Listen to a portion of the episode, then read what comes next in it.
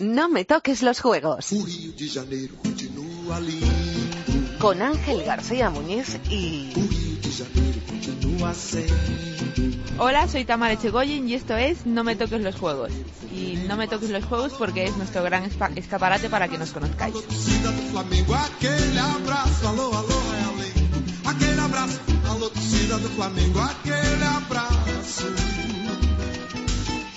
Pues sí, esto es No me toques los juegos y hoy nos va a contar su historia una artista musical, violín y piano, una universitaria, licenciada en INEF y creo que algún día lo será en fisioterapia, y sí, también una regatista, campeona de todo, barco que toca, barco que sube al podio. Tamara Chegoyen Domínguez, muy buena. Hola, muy buenas. Siempre damos estas entrevistas con una pregunta que nunca te han hecho, pero antes me veo obligado a decirte felicidades y enhorabuena. ¿Qué día es hoy? Hoy es 17 de febrero. ¿Qué pasó el 17 de febrero de 1984? Es el día en que nací. Pues felicidades. Muchas gracias. Y hacemos esta entrevista en el aeropuerto de Madrid. ¿De dónde vienes? Pues ahora venimos de Clearwater, de Florida. ¿Qué traes en la maleta que antes no llevabas cuando fuiste para allá? La medalla de oro del Campeonato del Mundo de nuestra clase. Pues enhorabuena. Muchas gracias. Campeona del mundo a seis meses de los Juegos Olímpicos. Ahora sí, me pones votando la pregunta original con la que siempre empezamos este No me toquen los Juegos. Una que nunca te han hecho. ¿Vas a ganar medalla en Río de Janeiro? Voy a luchar por ganar una medalla. Esa es la mejor respuesta, la que siempre me das. es la única que podemos.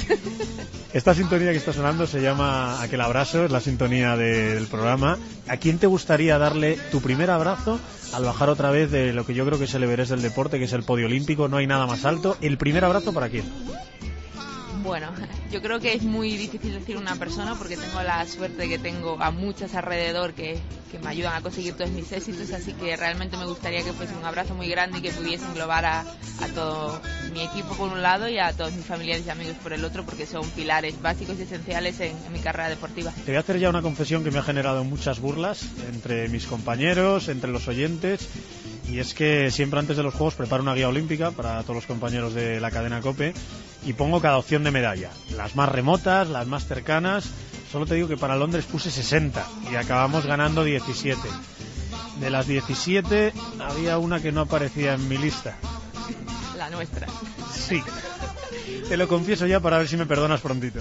No, no tengo nada que perdonar. La realidad es que era, no entrábamos en, la, en esas apuestas porque realmente los, los, resultados no nos acompañaban y es lógico. Seguramente también eso fue un factor que nos ayudó a, a afrontar ¿no? nuestro sueño mucho más tranquilas, pero no hay nada que perdonarlo. Lo, lo importante es que sacamos una medalla que emocionó a, a media España y, y, que vale el doble. A media no, a toda, que, que se enganchó a la televisión aunque no tuviesen ni puñetera idea de, de vela. Sirva también como excusa que era una clase nueva, hombre, que era muy difícil controlar a las favoritas, ¿no? Dio por poner otra excusa. bueno, pues entonces podemos poner la misma para esta, que a mí es una clase nueva, así que os perdonaré ya de antemano. Aquí no te preocupes que ya te ponemos de entre las candidatas. Voy a intentar resarcirme en esta entrevista, a ver si cuando terminemos, como dices, me, me perdonas. ¿Estás preparada? Sí, estoy muy preparada. Venga, pues oye, no me toques los juegos, Tamara Echegoyen.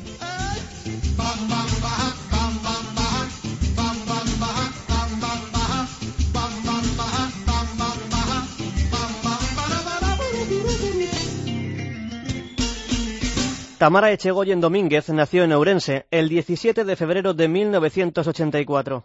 Tiene 32 años y practica vela desde los 6. Mi padre nos llevó a navegar por primera vez, a mí y a mi hermano.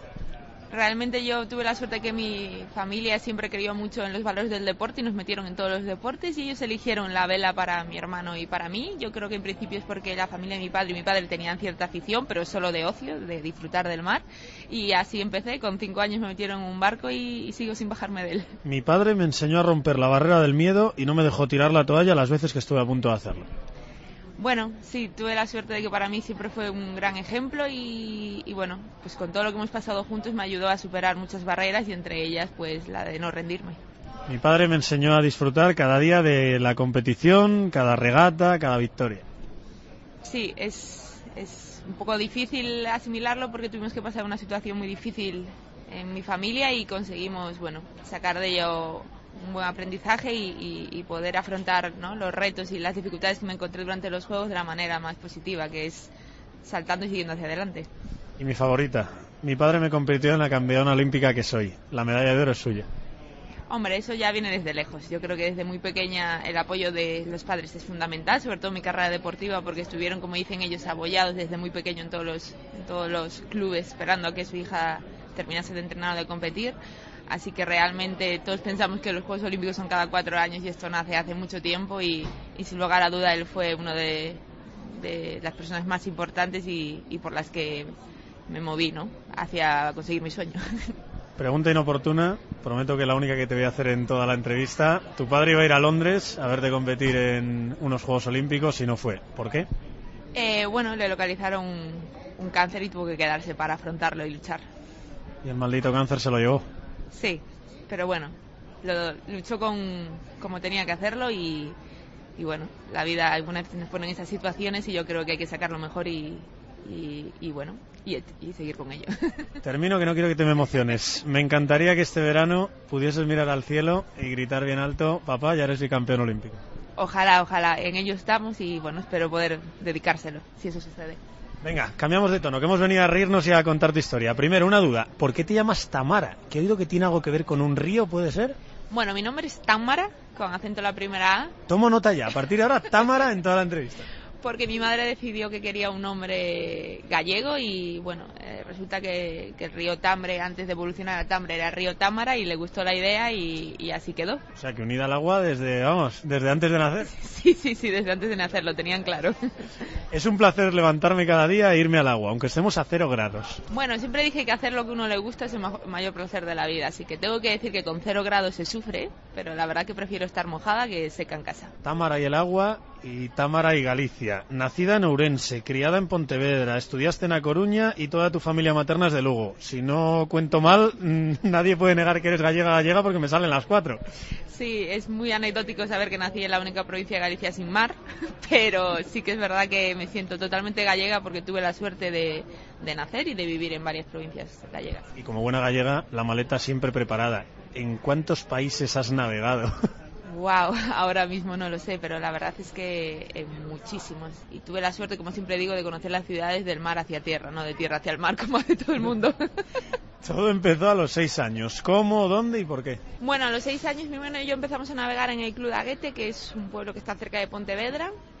Y como siempre yo hacía todo lo que hacía mi hermano, por lo tanto los dos empezamos a navegar y, y allí en un barco muy pequeñito, el Optimis, y, y ahí empecé mis primeros inicios. Creo que también le seguiste en algo que tiene que ver con el piano, pero bueno, ya te pregunto luego. ¿Recuerdas la primera vez que te subiste a un velero? ¿Qué pensaste? ¿Qué sentiste? No, era muy pequeña. Bueno, creo que la primera vez que me subí fue con pañales, pero de ese no me acuerdo. no, tengo sí que tengo recuerdos de cuando era muy pequeña, de navegar en Optimis, de mi primer Optimis, del color que tenía, pero de mi primera regata que no entendía nada, pero son así pequeños recuerdos que me quedaron. Tenéis que es un velero muy pequeñito, que es en el que empezáis todos. Desde hoy tienes 32 años, llevas 26 subida a un velero. ¿Has pasado más horas de tu vida en tierra firme o en el agua? Bueno, yo creo que ya estábamos equiparando, si contamos las de dormir, pero sí, sí, la verdad es que yo la vela la utilizo para todo, incluso para el ocio, porque realmente soy feliz en el agua, así que creo que son muchísimas. Aquella Támara, aquella niña que se subía a aquel barquito de vela, ¿soñaba que algún día iba a unos Juegos Olímpicos? Bueno, yo creo que sí que, soñaba con ello, no sabía muy bien lo que significaba, porque como comprendéis eh, era muy pequeña. Sí que recuerdo el encendido de la llama olímpica de Barcelona 92 y hasta mucho más adelante no comprendí que cada Juegos Olímpicos era diferente, yo creía que siempre se entendía igual. Y es verdad que tenía esa idea de, de un sueño olímpico, no tenía ni idea de lo que significaba, ni mucho menos, ni cómo había que trabajar para llegar a él, pero bueno, finalmente esa niña consiguió hacer realidad ese sueño. Gracias para el corazón de todos nosotros, que no se enciende siempre así, porque todos estábamos a ver si la flecha caía bien o no. ¿O ¿eh? no? ¿Quién es Pablo Iglesias? Si no me refiero a ese político tan famoso. Bueno, Pablo Iglesias es, creo que fue el entrenador que más tiempo estuvo conmigo desde que era muy pequeña. Empezó entrenando a mi hermano y luego me- creo que me cogió como a los 11 años y desde entonces es, es mi entrenador, mi amigo, eh, mi familia. Entonces, cada vez que he tenido que tomar decisiones importantes en mi vida, he estado al lado ahí aconsejándome y sobre todo es una persona con la que desde pequeña me enseñó a navegar y aún de mayor sigue enseñándome cosas para convertirme en mejor regatista. El padre que le queda, dice tu madre de él. Sí, la verdad que tengo suerte. Es verdad que, que para mí es una persona muy importante y, y tengo la suerte que puede ser padre, puede ser amigo y, y creo que eso es lo mejor. Dio la vuelta al mundo a vela. Sí, la hizo en el 2009 con el Telefónica Negro. No sé si recordáis que en edición había dos telefónicas y, tuve la oportunidad de ir en alguna etapa a verlo y, bueno, una de mis eh, grandes sueños también. Sí, luego, luego vamos a, a, esa etapa que fuiste. Con el número 23 dio la vuelta al mundo. Y si mira tu barco, yo veo ese mismo número. Sí, la verdad es que tengo, no son manías, yo para mí son rutinas y cuando empecé la campaña de Match Race, él me cedía sus gorras, que tenía el número 23, porque en la Volvo las marcan para tener localizado su, ¿no? su, su ropa. Y, nada, en los juegos tuve que cambiarla porque sabéis que no nos dejan llevar sponsor y todas esas llevaba Movistar o Telefónica, así que decidí escribir el número 23 en la parte de atrás y, y, desde entonces se convirtió en mi número favorito. Las gorras de la suerte, ¿todas tienen alguna historia o algún secreto detrás? Esas que te regala Pablo, ¿no? sí, porque en la anterior campaña mis, mis chiquitas, como digo yo, se reían mucho de mí porque yo siempre llevo gorras de la suerte y las pierdo todas. Entonces... Ah, eso voy. ¿Cómo se puede perderla? Todas las gorras de la suerte, si son tan importantes. porque navegando, un golpe de mar, un, no sé, un despiste, las voy perdiendo, pero nunca tengo ningún problema porque al día siguiente encuentro otra. Y normalmente, pues claro, le vacié el armario a, mí, a Pablo de gorras, así que no tengo problema, encuentro una detrás de otra. Le podemos decir a los fabricantes de gorras de este país que no hay problema, que vas a seguir financiándonos. Sí, sí, que conmigo no tienen problema, que la industria va a seguir hacia adelante. Ayúdame a contarle a nuestros oyentes en qué consiste tu deporte, sus curiosidades y cómo entra Tamara Chegoyen.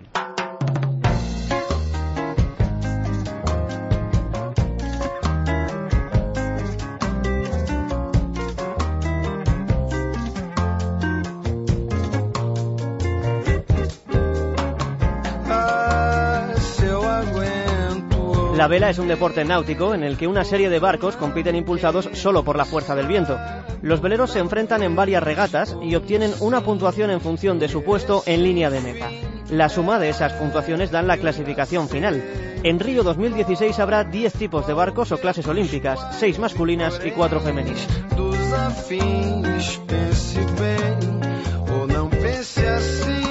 19 medallas olímpicas, más que ningún otro deporte. ¿Por qué la vela es el deporte más rentable de la historia del olimpismo español? Bueno, yo creo que uno de, los factores que nos acompañan es que España está casi rodeada de mar y que creo que... eso ayuda, creo. eso nos ayuda bastante pero es verdad que el nivel de la vela española siempre fue muy alto y yo supongo que como desde sus inicios había gente muy buena, pues nos supieron enseñar bastante bien. Es verdad que, que la vela se conoce más a nivel olímpico que a otro tipo de niveles, pero, pero hay muy buenos regatistas en distintas competiciones, sobre todo, por ejemplo, en la Vuelta al Mundo, que son grandes regatistas que, que pasan desapercibidos aquí en España, no en otros países. La verdad que tenemos muy grandes deportistas de los que aprender y, y, espero que venga detrás una cantera que nos robe todos los conocimientos para que siga siendo uno de los deportes que más medallas trae a España. Ojalá, y el mérito que tienen todos esos navegantes que se embarcan en esas aventuras. Pero aquí estamos para hablar de Juegos Olímpicos, 13 oros, 5 platas y un bronce en la historia de España. Creo que te suena uno de esos oros, ¿verdad? Sí. ¿Por qué? Bueno, creo que lo conseguí yo. Vamos a contar en orden cómo ganaste esa, esa medalla. Pero antes cuéntame los secretos de, de, tu deporte. Pregunta indiscreta. Perdona, pero es que soy muy curioso. ¿Cuánto vale vuestro barco actual? Nuestro barco actual completo y puesto para navegar 30.000 o 35.000 euros. ¿Y cómo narices? Es que me lo contó tu compañera Berta justo antes de Londres. En un barco que puede valer 30.000 o 35.000 euros se hacen cosas con un cepillo de dientes, que ellas sujetaban una vela con un cepillo de dientes. Bueno, la verdad es que somos muy ingeniosos. Ojalá todo fuese perfecto y tuviésemos un gran grupo que nos ayudase a investigar y a, y a, poner los barcos a punto, pero es parte de nuestro trabajo también y, a veces que sacas ideas de todos los lados para economizar e incluso las más económicas son las mejores. En este caso, en el Fortnite no tenemos cepillos de dientes, pero tenemos otras cosas también muy simpáticas. Pues quiero que me las cuentes. Cuéntame la, cosa más loca, la solución de todo a 100 que te has inventado. Pues un recogedor de la escota de espi que tiene una anilla que se utiliza para colgar las cortinas del baño.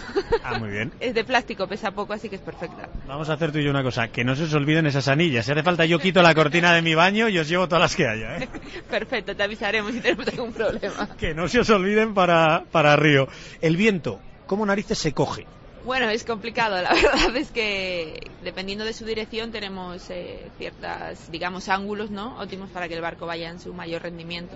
Y sobre todo tenemos velas distintas, ¿no? Entonces, al final, como sabéis, no se puede navegar en contra del viento, como digo yo, así que hay que hacer zigzag y a favor del viento sí que podemos ir rápido y en línea recta. Eh, le he oído a una compañera tuya, regatista, hay que leer el viento, hay que escucharlo, incluso hay que hablar con él. No seáis tan místicos, ¿o sí? Bueno, yo no soy tan mística. La verdad es que sí que es verdad que el campo de regatas se lee porque el viento crea algunas irregularidades ¿no? en, en el agua que te puede ayudar a decidir sobre todo la dirección y la intensidad. Entonces sí que tienes que leer el campo de regatas, no solo para abajo, porque también como comprendes las nubes y todo lo que pasa en nuestra cabeza eh, bueno, provoca modificaciones en el campo de regatas y, bueno, ya si lo escuchas pues sería mucho más fácil tomar las decisiones. De momento a mí no me dijo nada, pero intentaré buscarlo. Cuéntanos algún, algún truco de eso, o sea, ¿qué tienes que ver en las nubes? ¿O qué ves en el color del agua? ¿O cómo ves las olas? O sea, ¿qué, qué, ¿cómo os fijáis? ¿En qué detalles? Bueno, realmente el agua eh, lo que nos fijamos son las tonalidades. Cuanto más oscura suele ser que hay más presión que cuanto más clara. Sobre todo si en mar plana se nota muy bien la irregularidad del viento, ¿no? que, que lo levanta y lo vuelve así como un poco más rugoso. En esta ocasión, por ejemplo, en Río, dentro de la bahía, tenemos otra dificultad añadida que hay muchas corrientes y las corrientes también crean olas especiales y crean colores distintos porque si salen o si entran, sobre todo en Río, pues vienen azul o viene verde o marrón. y entonces hay muchos factores que interfieren en el agua, entonces poco a poco y con ayuda de meteorólogos y personas especializadas te hacen entender lo que puedes llegar a leer y, y en función de eso pues tomas decisiones. ¿Da tiempo a mover todas las velas, a mover el, la caña y a mover todo mientras ves todo eso? Yo creo que es como todo. Al final yo siempre digo que es entrenamiento y te acostumbras a todo. En mi equipo somos navegando dos y cada una tiene sus, sus funciones y, y, esa conjunción no hace que, que, podamos leer todo y que podamos utilizarlo para tomar las mejores decisiones. Yo también muchas veces digo que no sé cómo las de natación sincronizada hacen esas bellezas debajo de la piscina.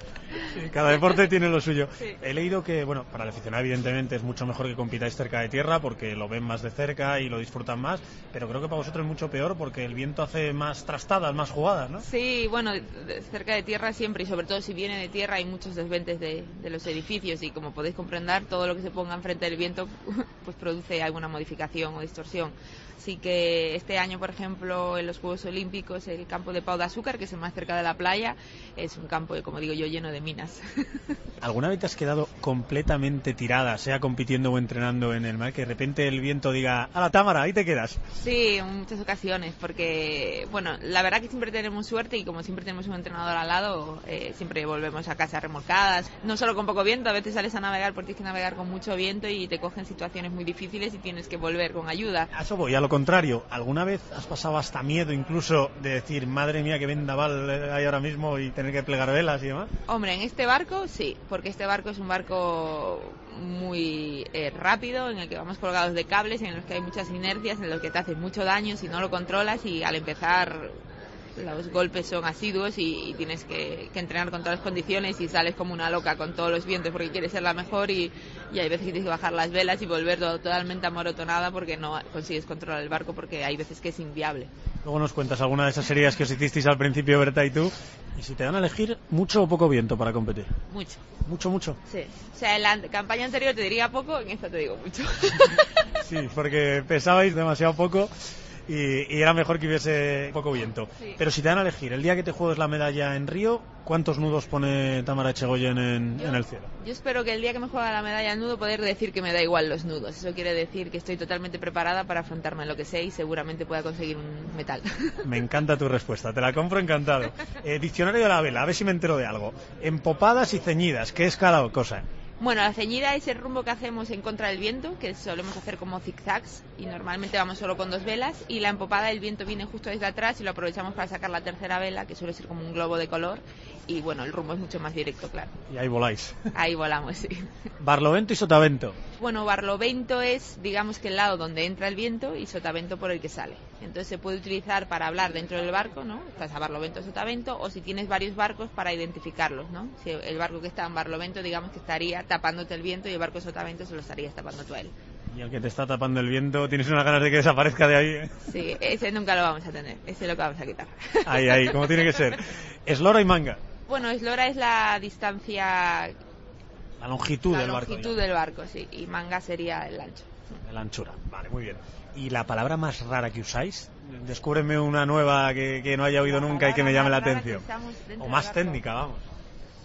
Bueno, yo supongo que en cada barco tendréis una, pero a lo mejor alguna maniobra que le pongas un nombre especial tú porque sea más fácil para no hablar mucho, pero Pues una maniobra a la que le hayas puesto nombre. A ver, una, la que te guste más de decirle a Berta porque os funcione bien. Kiwi. ¿Y qué coño es un kiwi?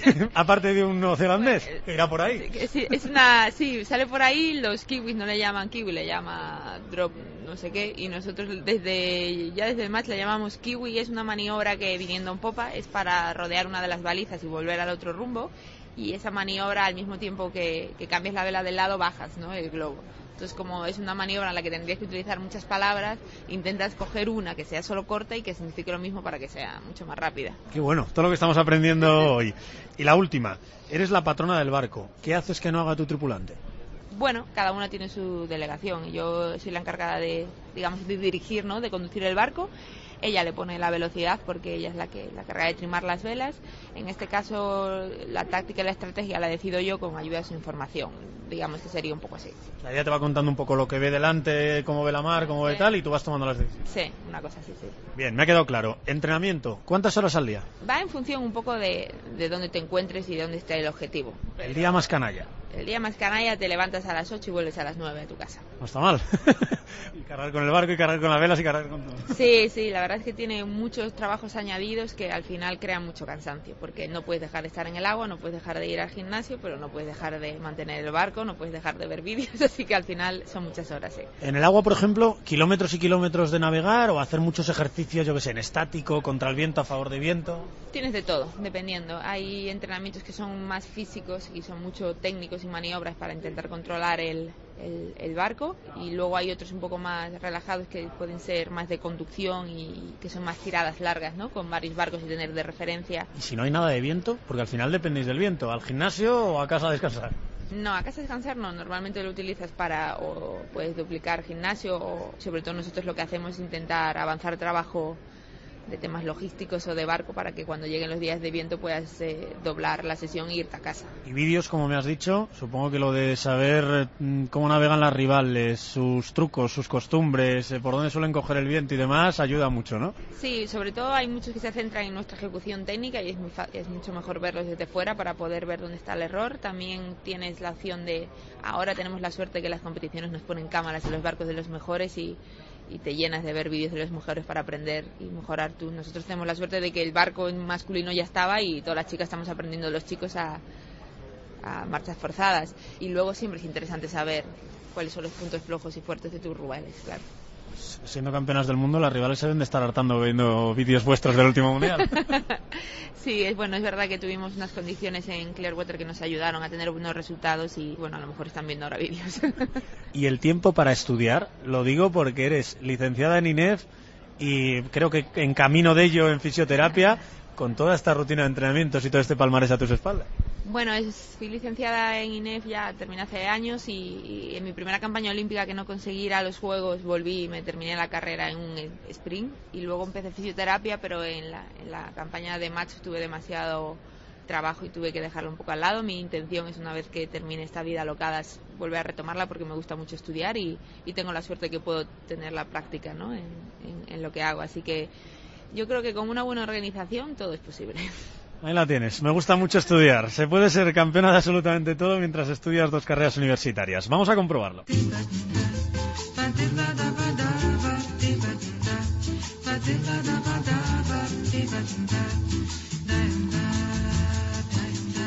No lo olvides, no me toques los juegos.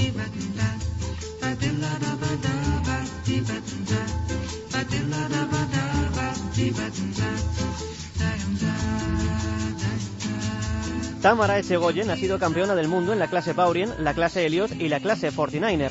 En Londres 2012 se colgó el oro olímpico en Match Race. Sueña con repetir ascenso a lo más alto del podio en Río.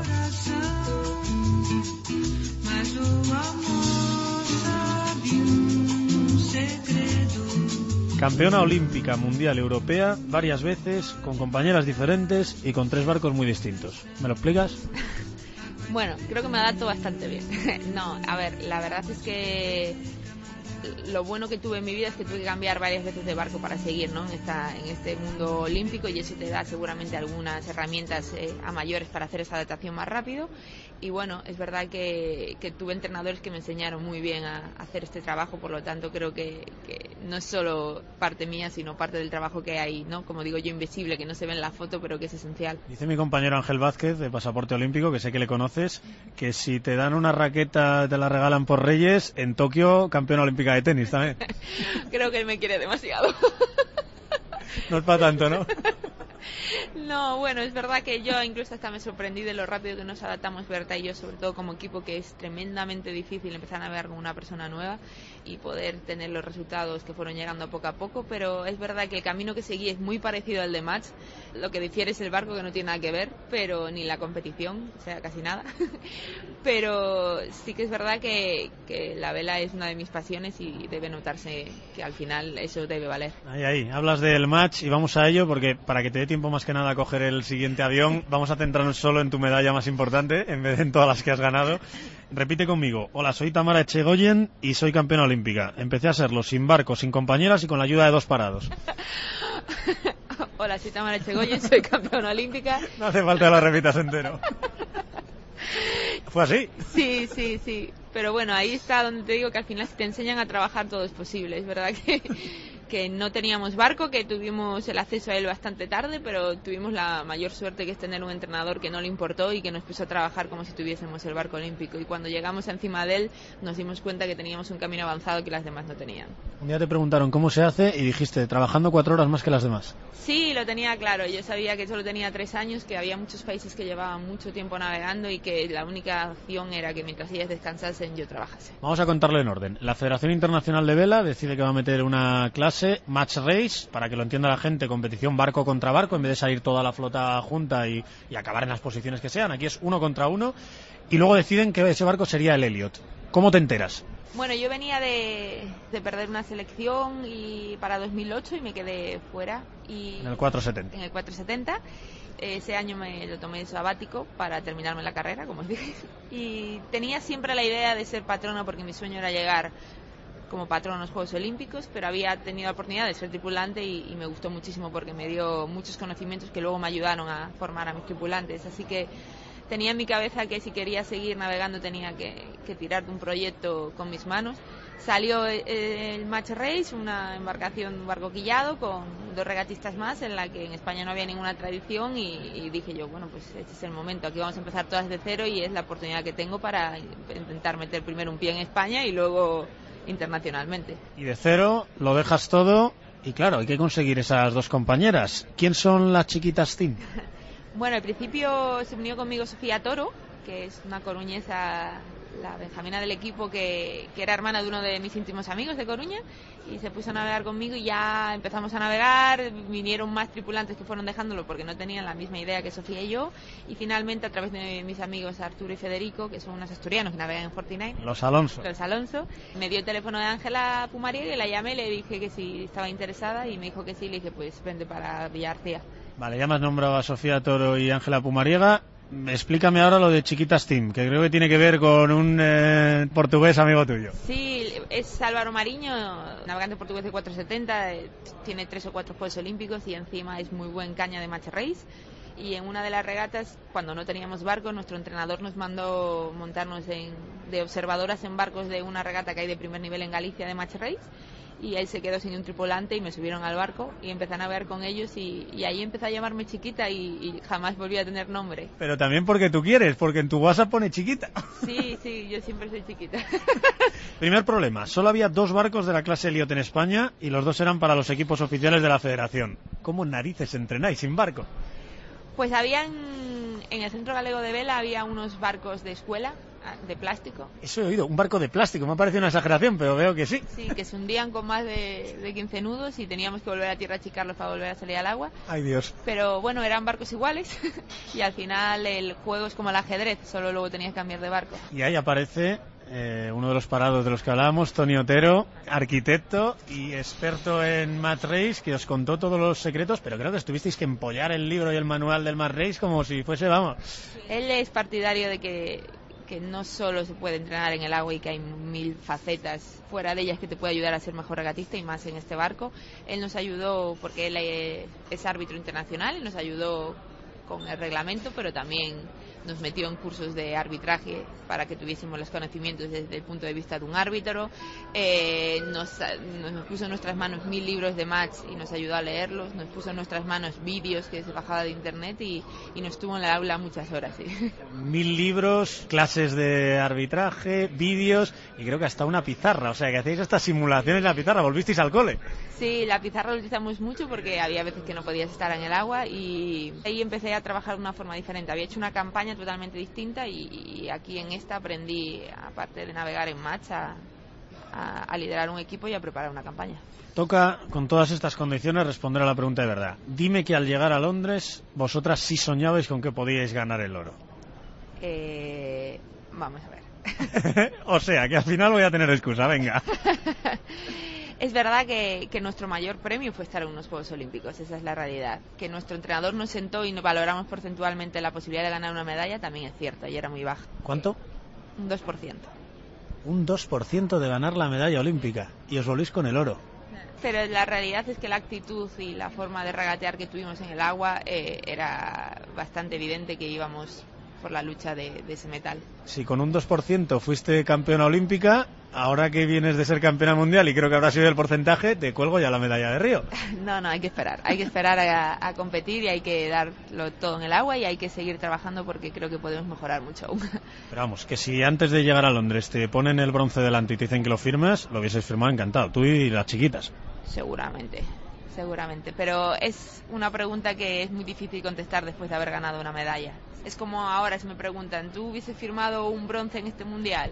Te he dicho que sí, pero ahora te hubiese dicho que no. Luego te lo pregunto para los juegos. Todavía no me digas que firmarías. Pero no, no ganasteis el bronce. Ganasteis esto. Pocos metros, que se suena de mi llegada. España por delante, está. Australia por detrás. Quinta regata de los Juegos Olímpicos, Londres 2012. Y en estos momentos cruza la embarcación española de la línea de meta. ¡Vamos! ¡España! La tripulación de la clase Elliot, Tamara Echegoyen, Ángela Pumariega y Sofía Toro, Barrimar y todo, medalla de oro en la clase Elliot. ¿Qué? Tendrían que ver los oyentes la carita que se te ha puesto.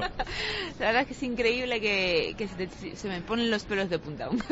es, es, es, increíble que pueda cuatro años después tener la misma sensación de, de, de nerviosismo y, y de felicidad y miles de españoles frente a la televisión gritando, animando, sin tener ni puñetera idea de cómo funcionaba la competición, de, cómo funcionaba marco de vela, pero ahí estaban apoyando. Sí, creo que eso es lo...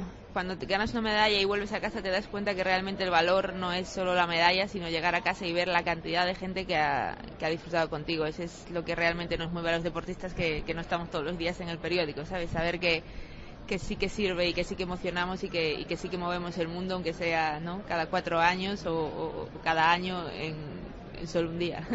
Ojalá fuese cada año y no cada cuatro años. Pero sí, emocionasteis a toda España, ganasteis y tocó también subir al podio. A ver qué carita se te queda ahora.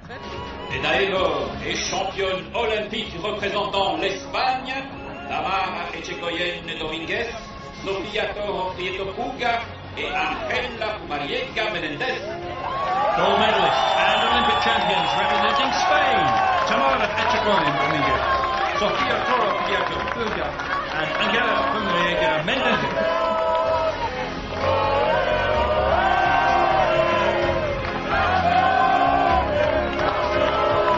¿Cómo sonaba ese campeonas campeones?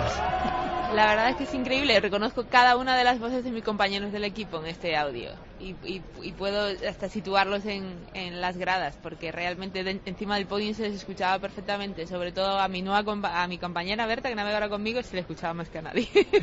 Eso es porque grita mucho. No viene mal, no viene mal en el barco que tenéis ahora. ¿Tan grabada tienes esa imagen que te acuerdas exactamente de dónde estaba cada uno? Sí, sí, la tengo bastante grabada. Hay muchas partes de los Juegos Olímpicos que, que, que casi no recuerdo, pero hay ciertos puntos en los que es muy difícil olvidarlos. Y, y, y, lo que te dije, al final, ser la última en terminar los Juegos Olímpicos y todos sus compañeros, independientemente de su resultado bueno o malo, hayan esperado para celebrarlo contigo, es lo que te digo, son regalos de una medalla olímpica que no, que no te puedes esperar, claro. Ya nos has contado lo que costó ganar ese oro, ese 2% que teníais eh, a priori. Dime a qué sabe, a qué sabe un oro olímpico es muy difícil describirlo porque es verdad, esto es una anécdota que es muy simpática que, que yo hablando Marina Lavao, que también consiguió el otro oro, es muy amiga mía y, y yo creo que cuando nos dieron el premio nacional, un año y medio después íbamos en el autobús y, le pregunté, oye Marina, ¿tú te pasó esto? Y me dice, a ver, ¿qué? ¿No te levantabas cada día pensando que tenías que correr otra vez la final? Y me dijo, sí. ¿Y no pusiste la medalla en la mesilla para, para darte cuenta? Y me dijo, sí. Es una sensación que la cabeza no asimila en el momento y que tardas mucho en darte cuenta de que cuando alguien dice campeona olímpica puede referirse a ti. Qué bueno. Y de la gloria olímpica, de ese verés del deporte del que hablábamos, a volver a empezar.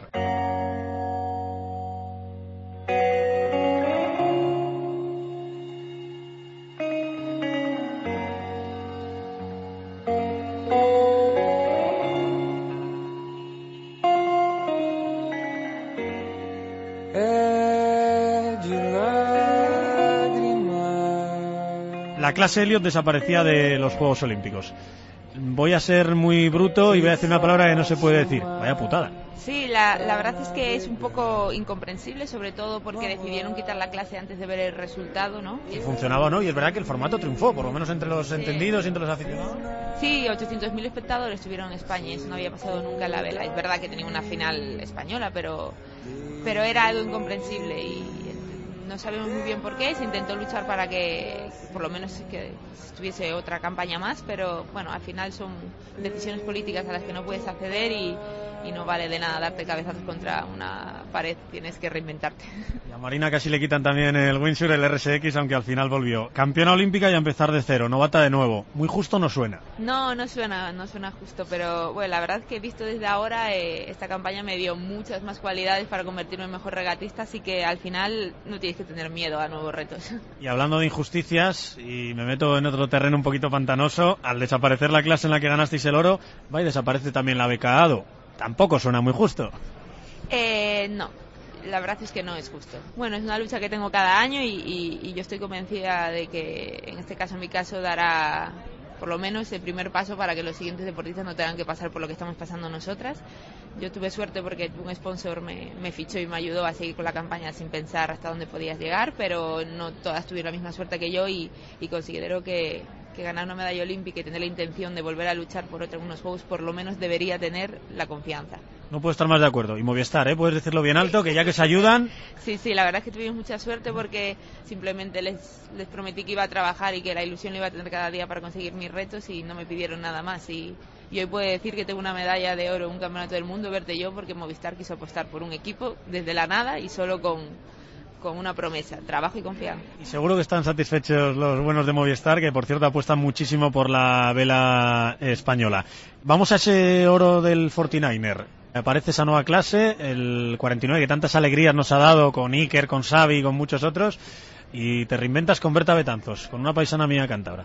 Sí, fue algo muy divertido porque Berta y yo en la primera campaña que hicimos, las dos éramos tripulantes de 70 y salíamos a correr juntas y siempre decíamos, a ver si sale un barco en el que podamos navegar juntas. Y siempre nos reíamos de ello porque las dos somos muy grandes, somos muy altas y, pesamos y, no había ningún barco y cuando terminaron los juegos y no tenía la posibilidad de seguir con mi equipo en Match Race, valoré las dos clases nuevas porque sí que tenía claro que, que iba a empezar una clase nueva para, para poder tener por lo menos eh, no tanta desventaja y entonces no lo tenía muy claro si el NACRA o, o, o si el FX hasta que, que decidí llamar a Berta y decirle, oye Berta, ¿qué te parece si empezamos un proyecto juntas? Me dijo que sí, del tirón. ¿Esa llamada si la recuerdas? ¿Lo primero que le dijiste y lo primero que te contestó? Sí, sí que la recuerdo porque era una llamada como un poco no sabía muy bien si lo que yo le iba a ofrecer, ni incluso yo, porque estaba en un momento un poco difícil en el que estaba intentando meterme la Volvo también, eh, no tenía muy claro cuál sería la, ¿no? la salida que quería hacer y fue una llamada no,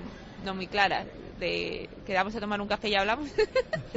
¿Cuántas historias han empezado así? De todo tipo. Y quedamos en un café y la verdad que ella me dijo que no le importaba en qué, pero sí que quería hacer un proyecto conmigo, que tenía muchas ganas y yo creo que siempre dije que la mejor forma es elegir un, una compañera y luego ya decidirás en qué navegas. No está mal la confianza esa de que quiero estar contigo sí o sí y me da igual dónde. El nombre 49er creo que viene de la eslora precisamente, de la longitud del barco, que es 4 metros y 99 centímetros, creo. Sí, más o menos sí. Más o menos. Eh, al principio se acumulan las malas noticias. Estamos tatuadas de golpes y cortes, dijisteis entonces. Sí, empezamos a navegar y como os dije, técnicamente es un barco muy difícil. Eh, Berta aún venía de colgar de un trapecio, pero yo venía de un barco quillado sentado y la verdad es que los inicios eran muy duros porque es verdad que vienes a ganar una medalla y empiezas desde, desde cero y, y la gente hay veces que no tiene paciencia y te trata un poco injustamente, ¿no? Sobre todo cuando ven que no llegan los, los resultados. Y la verdad que los dos primeros años fueron duros, sobre todo porque eres una persona que, le gusta navegar y que estás en un barco que, que no puedes levantar la cabeza del barco y no puedes ver no puedes leer el campo porque si no se te va el barco y nos dimos muchos golpes, nos enyesaron manos, eh, salimos disparadas varias veces. Pero eso es una guerra, un barco.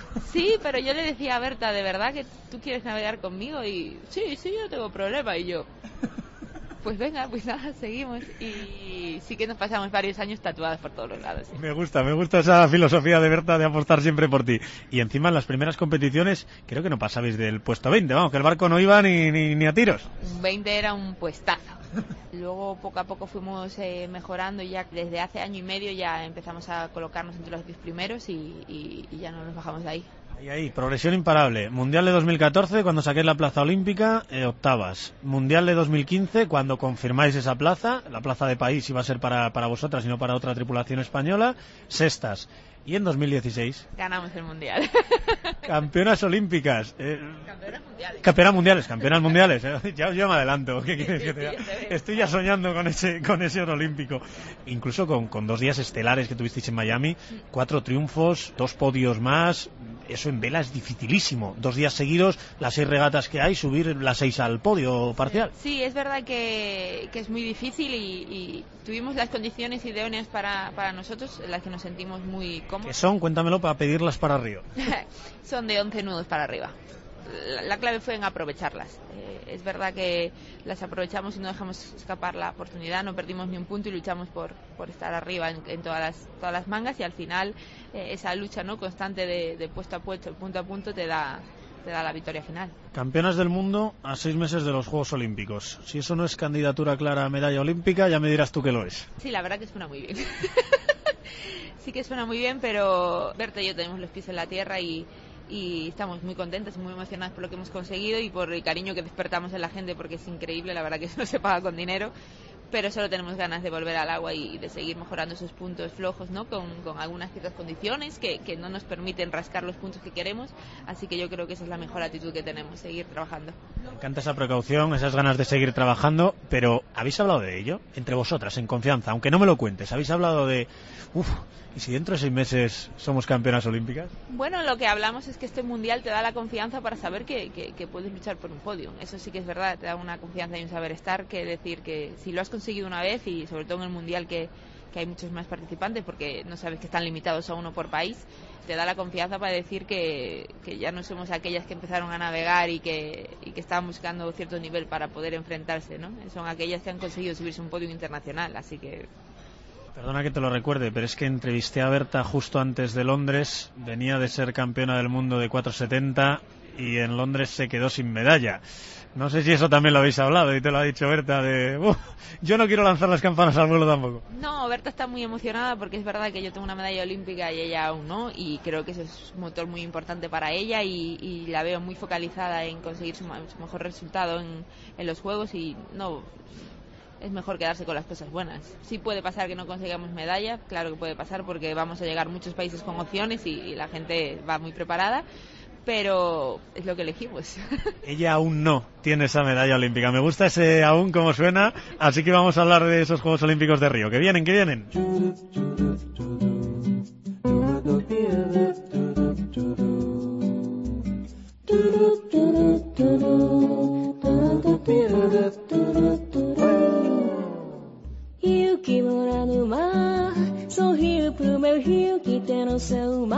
Tamara Echegoyen disputará sus segundos Juegos Olímpicos en Río de Janeiro.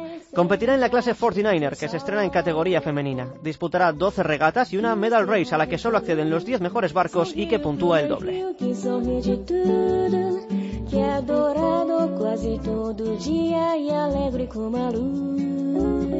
Para ganar una medalla, antes hay que soñar que la consigues. ¿Quién lo dijo?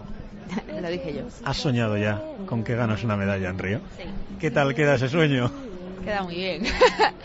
a ver, es una frase que utilizo porque realmente al final si tú sueñas con algo estás visualizando algo que puede ser posible y, y la verdad es que no es tan fácil soñar con ganar una medalla. Normalmente empiezas a soñar cuando te ves con posibilidades de hacerlo.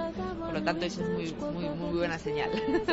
La pregunta que siempre hago a los protagonistas de este No me toques los juegos. Tengo un papel aquí que dice Tamara Chegoyen y Berta Betanzos ganan la plata olímpica en Río. ¿Qué hacemos? ¿Lo firmas o lo quemas? No, yo no lo firmo. Pero si para Londres me firmabas un bronce. No, yo no firmo. Me gusta. No firmo porque no nos vamos a poner límites aún, ¿no? Vamos a esperar un poquito más. Me gusta. Formato de competición. Creo que 12 regatas, 4 días, 3 regatas cada día y las 10 mejores a la medal race. Sí, es el formato que está aquí ahora en las flotas, eh, diferente al match. Son tres regatas por día y luego la medal race, que es una regata un poco más corta, de 20 minutos y la puntuación es doble y no se puede descartar. Ya hemos dicho que en esa medal race queremos de 11 nudos para arriba. Bueno, mejor que en las 13 regatas allá de, de 11 nudos para, para arriba.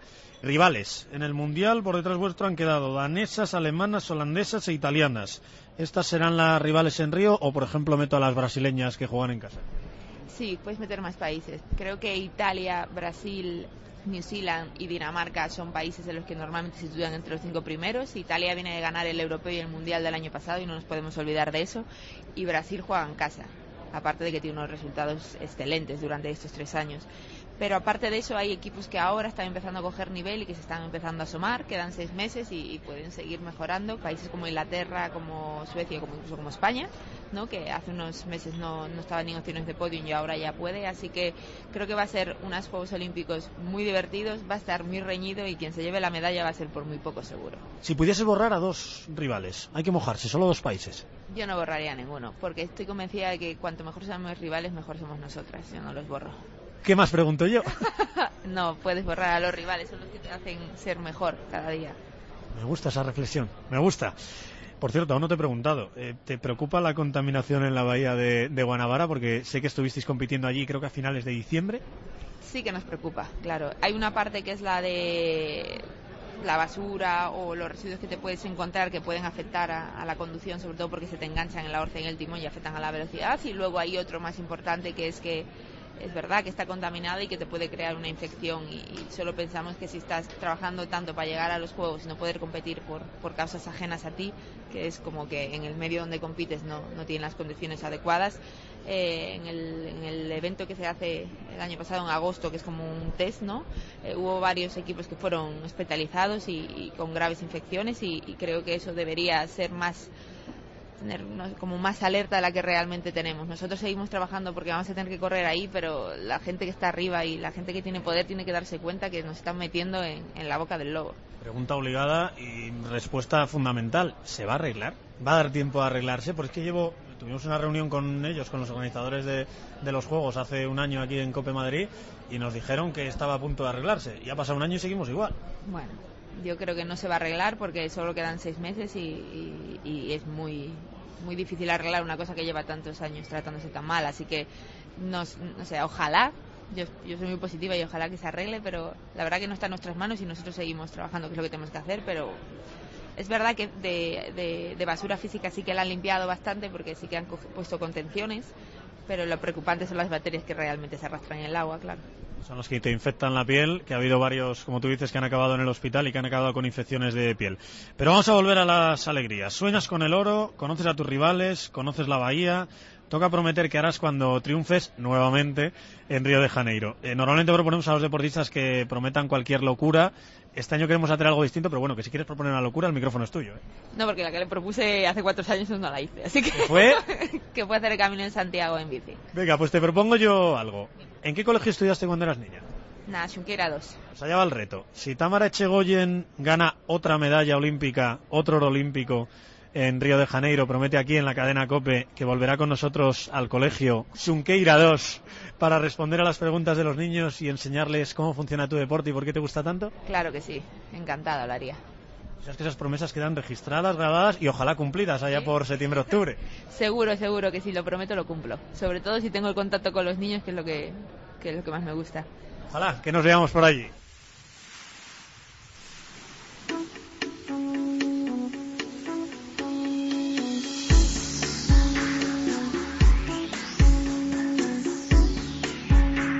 Recuerda, no me toques los juegos. Despedimos con varios datos curiosos y una sorpresa divertida. Ah, bueno, y una canción que a mí me resulta bastante dolorosa, la verdad. Quiero tocar el violín. ¿Cómo, cuándo y por qué? Yo es que tenía muchas ideas, no, me acuerdo. Un día paseando por el corte inglés, viste un violín y dijiste, yo quiero tocarlo. Sí, sí, sí, es verdad, sí, sí. ¿Y allá que te pusiste? Sí, sí, veis, mis padres son unos sacrificados. Me compraron un violín que no es nada barato y allí me puse a tocar el violín 4 o 5 años, sí. Y después, como tu hermano se pasa al piano, vas tú detrás al piano también. ¿Aún lo tocas? Sí, el violín menos y el piano un poquito más, pero es verdad que, que perdí la, la- un poco la costumbre, ¿sabes? Tengo los conocimientos y, y hay veces que me pongo a tocar y, y recuerdo bastantes cosas, pero sí que es verdad que, que es una pena que perdí un poquito el, el hábito, digamos. Y dos que no me han soplado. Te vieron salir de un coche de policía en Corea. Me vieron salir de un coche de policía en Corea. Ah, sí. ¡Ah, sí! sí, sí, sí. Fue en Seúl. Antes de ir al Campeonato del Mundo paramos en Seúl y estuvimos visitándolo y nos perdimos por la noche, salimos del metro y no sabíamos dónde estaba el hotel y, y paré un coche de policía y, y le pregunté que no sabíamos dónde estaba mi hotel y me miró con una cara de como creo que estás un poco lejos y nos montaron en el coche y nos llevaron al hotel en, en el coche de policía y salió la de recepción como preocupada por si, si había pasado algo, pero la verdad que se portaron muy bien con nosotros. sí. Y no te mosques conmigo, que solo soy el mensajero. Dicen que tienes el mejor culo de toda la flota. Ya. Eso es una broma que se inventaron mis amigos y, y ahora se lo dicen a todo el mundo. es verdad. Sí, sí, que te dijo eso? Se desvela el pecado, pero no el pecador. Eh, se le llama periodismo. es verdad, es verdad. No me acordaba. Sí, esa es la, la pandilla de amigotes que tengo, que son increíbles. Vivan tus amigotes. Vamos con la sorpresa. Llegan cinco preguntas diferentes. ¿Te atreves? Venga. La primera, a ver qué tal vas de memoria. Hola, soy Blanca, la madre de Tamara. Tamareta, bienvenida, cariño. A ver, ¿recuerdas para qué servía una palita de madera que tengo yo guardada en la bodega, que te regalaron en el club de Aguete? Y luego la usabas cuando decían, atrás, mocosa. es que es que empecé a navegar y era muy joven. Y entonces en las salidas pues los más mayores pues hacían algo de cuando molestaba un poco me cogían y me empujaban hacia atrás. Entonces yo le dije a mi madre que necesitaba teníamos pequeños remos ya como para cuando se quedaba viento para remar. Entonces me hicieron uno de el carpintero del pueblo me lo hizo de madera y me lo barnizó. Y entonces un día lo llevaba y me cogieron el barco y empecé a dar en las manos. Entonces cuando empecé a dar en las manos con, con el remo dejaron de empujarme hacia atrás Así me gusta, una chica de recursos. Dime que tu actual entrenador, Pepe Lis, Pepón, no estaba entre esos que te echaban para atrás y te llamaban mocosa. Yo creo que sí que estaba. Y sí. se lo has perdonado. Sí. Mira, todos ellos que ahora son grandes amigos míos, todos vinieron de allí. Si cuando eres pequeño eres así. Eres así de revoltoso, no hay más. Avanzamos un poco en el tiempo. Aprendiste a navegar y... Hola, soy Roy Alonso, amigo de Tamara. Bueno, Tamareta, enhorabuena por el Mundial. Y bueno, a ver, me acuerdo cuando viajamos en la Jumper de la Federación Gallega, íbamos Pichis, Jano, tú y yo. Y siempre te decía, Tamara, conduce. Y siempre eran unas horas un poco intempestivas. Entonces, bueno, acaba de contar tú la historia. Es muy grande, Roy. Eh, durante dos años nos pasamos navegando en láser antes de 470 y, y era un equipillo que era Roy el entrenador gallego y luego había de mis amigos coruñeses estaba Jano, que era el hermano de Sofía y, y Pichis y, y yo. Y, y entonces ellos siempre hacían un equipo que era, se ponían delante, Roy ellos dos a conducir y yo siempre atrás sola. Y cuando se cansaban, se iban los tres para atrás a dormir y yo me ponía a conducir. Y, ¿Cómo que te dejaban sola conduciendo? Sí, y entonces soy un desastre porque siempre que me pongo en reserva pienso que me va a durar mucho. Entonces me quedó la furgoneta en reserva por medio de una autovía nueva en Portugal y me quedé sin gasolina. Tuvo que ir un amigo mío, bueno, fue un lío. ¿Cuántos kilómetros? Pues mira, al final había un hombre arreglando la línea telefónica y el pobre hombre que era portugués llevó a un amigo mío en coche con un- una garrafa, lo llenó de gasolina y volvió. Y bueno, estuvieron echándome bronca sobre ese aspecto mucho tiempo, mucho tiempo. sí. Ay Dios, esas noches solitarias eran en carretera, pero también había otras creo que cruzando un bosque. Hola, soy Oscar, amiga de Tamara. Hola Tama, enhorabuena por este merecidísimo mundial. Eh, esto es solamente el principio y lo sabes. Espero que nos podamos ver en Brasil. Eh, ya nos has explicado de dónde viene el Chiquitas Team, pero ahora te queda algo pendiente y es explicar de dónde viene el Jabalí Team. Y espero que lo cuentes desde el principio y también que la gente sepa para qué utilizamos esta palabra jabalí. ¡Hala! A confesar. Todo empezó porque un amigo nuestro contó un chiste en el, en el que salía la palabra jabalí. Y ahora mismo no me acuerdo exactamente cómo era el chiste, pero el chiste nos hizo mucha gracia. Entonces empezamos con la palabra jabalí por las noches eh, como una seña de si había algún chico muy guapo, eh, en vez de decirle chico guapo, le llamamos jabalí. Entonces hicimos como clasificaciones según lo guapo que fuesen los chicos, desde ilustrísimo jabalí hasta jabalí de tercer grado. Y el día de los Juegos Olímpicos, cuando gané y llegué al, al aeropuerto, aparecieron mis amigas con una camiseta de jabalí team, claro. Y, y, el día que más nos reímos fue un campeonato del mundo que para de Platú, que navegábamos juntas en un barco como fuimos de vacaciones y para ir del club al, al hotel pasamos por un bosque y, y ahí empezamos a reírnos con porque ahí realmente teníamos miedo porque encontramos una señal que ponía ojo hay jabalís, claro. Entonces, Pero no de los que os gustan a vosotros. no de lo que nos gustaba a nosotras, no, no estaban en nuestro grado, no, aún no. Hay mucho ilustrísimo jabalí Sí, claro. por el mundo. Claro que sí, hay mucho, hay mucho. No voy a preguntarte quiénes, no te preocupes. Pero tienes más amigas y más equipos y más promesas. Hola, soy Pilar, amiga de Tamara, pero todo el mundo me conoce por la gorda. Hola, Tama. Me han dicho que ya has contado lo del jabalí pero ahora te falta decir qué vas a hacer con el equipo taburete en Tokio para mejorar tu cocina japonesa. Vamos en orden, el equipo taburete.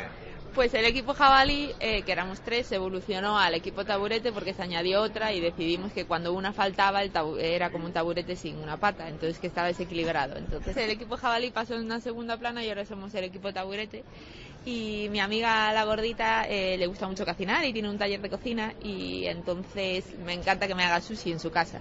Y un día, pues hace un año o así, estábamos cenando con ella y, y le prometí que si ganaba una medalla en los Juegos Olímpicos a la vuelta nos iríamos a Japón a conocer un poco más la cocina japonesa. ¿Cómo narices a una amiga tuya, y además sé que muy buena amiga, la llamáis gorda o gordita continuamente? Es porque- Y además está delgada. Sí, está delgada y es guapísima. De pequeña la llevaban gorda y la verdad que ella siempre se presenta como gorda y dejó de tener el significado realmente la palabra gorda, no es gordita. Y siempre es, ella es muy cachonda y entonces cuando se lo pregunto, la presento a mis amigos, le digo, oye, es mi amigo Pilar, ella dice, no soy gorda. Y la gente se queda porque sin darnos cuenta hablamos de ella y se debe imaginar que es una persona gorda y no, es hermosa, delgada y no sé, no sé por qué. Cuando la llamé para hacer la pregunta, yo pregunté el nombre. Oye, que no, que no, que no te decimos el nombre. Que es que si la llamas Pilar no te va a contestar, que la tienes que llamar gorda. Sí, sí, sí, ella es gorda, es gordita y ya se quedó. Pues nada, eh, gracias, gorda. Creo que es por los mofletes de todos modos, que se lo puso su padre de pequeña, que tenía mucho moflete y ya, y ya se quedó con ello, aunque, aunque no es muy gordita.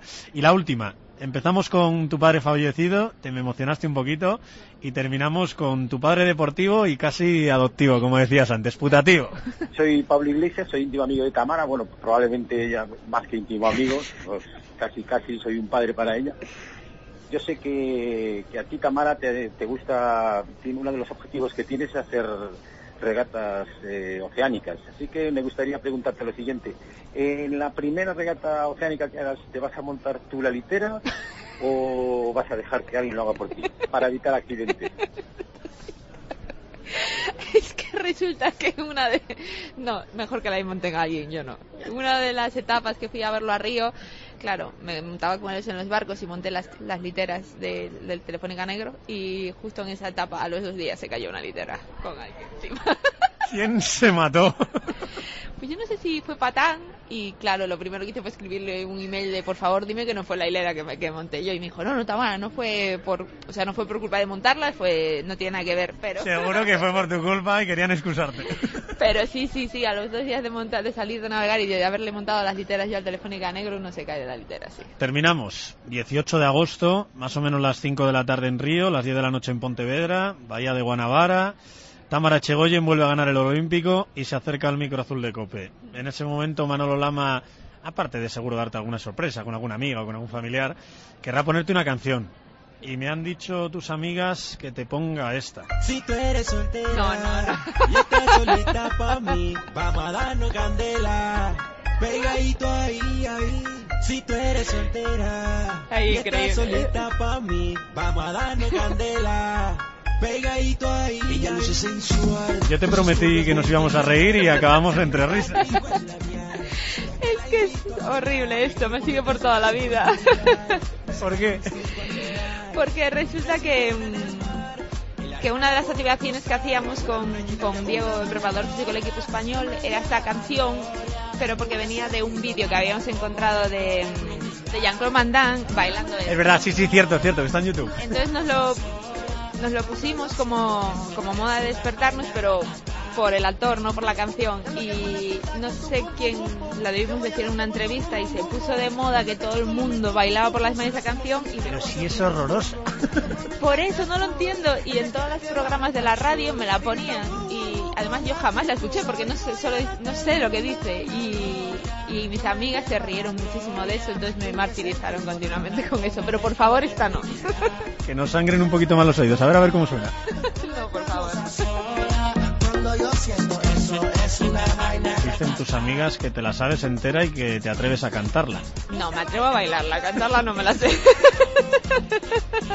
Venga, te voy a excusar y te voy a liberar del aprieto. Ojalá, ojalá te tengamos que poner esta canción, por mucho que no te guste, y si no, la que tú elijas, porque vuelvas a ser campeona olímpica en Río. Muchísimas gracias por contarnos tu historia, Tamara, y ojalá, ojalá en Río tengas que mirar al cielo, como hemos dicho, y decirle a papá, papá, eres bicampeón olímpico, no solo campeón olímpico. Muchísimas gracias. Fue hace muy buen rato con vosotros. Un abrazo. Gracias, un abrazo. Soy yo. Estamos a solas. Y ya sabes, no me toques los juegos.